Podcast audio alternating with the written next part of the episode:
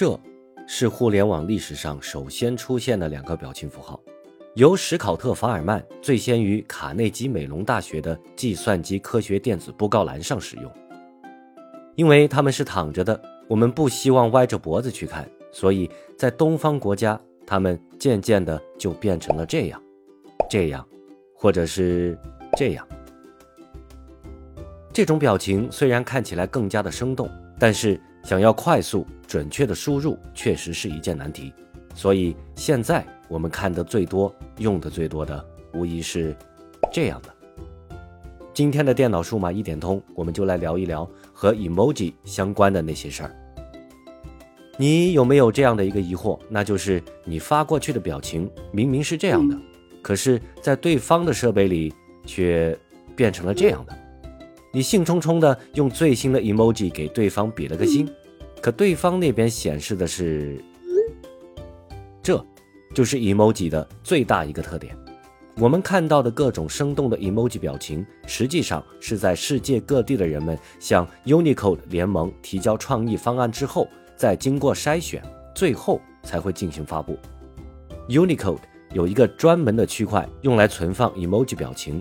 设备在传输 emoji 表情的时候，实际上是传输的一个个的区块信息。设备在收到这样的区块信息之后，会根据内置的 emoji 表情来和这个区块信息进行匹配，最后才会在屏幕上显示出具体的表情。每一次 emoji 版本的更新都会增加一定数量的新表情。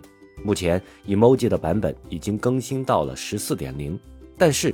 最新版本的 emoji 会因为各种各样的原因，并不会及时的实装在我们的设备上。如果新版本表情的区块信息发送到了老版本的设备里，就会造成老版本的设备里无法正常显示相关表情的情况了。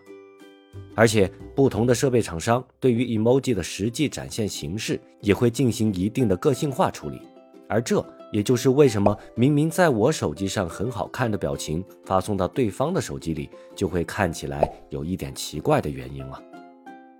在这个问题上，安卓手机因为老问题，系统碎片化会显得更加的明显一些。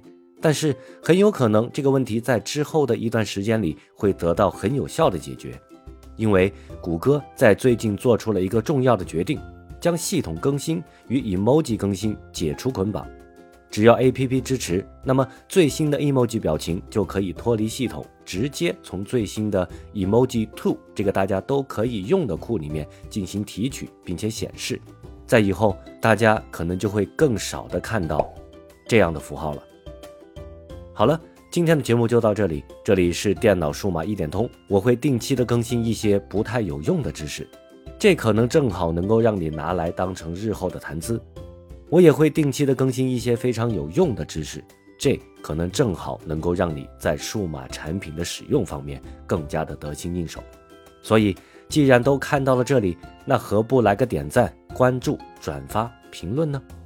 你们的关注是我持续更新的最大动力。我们下期再见，拜拜。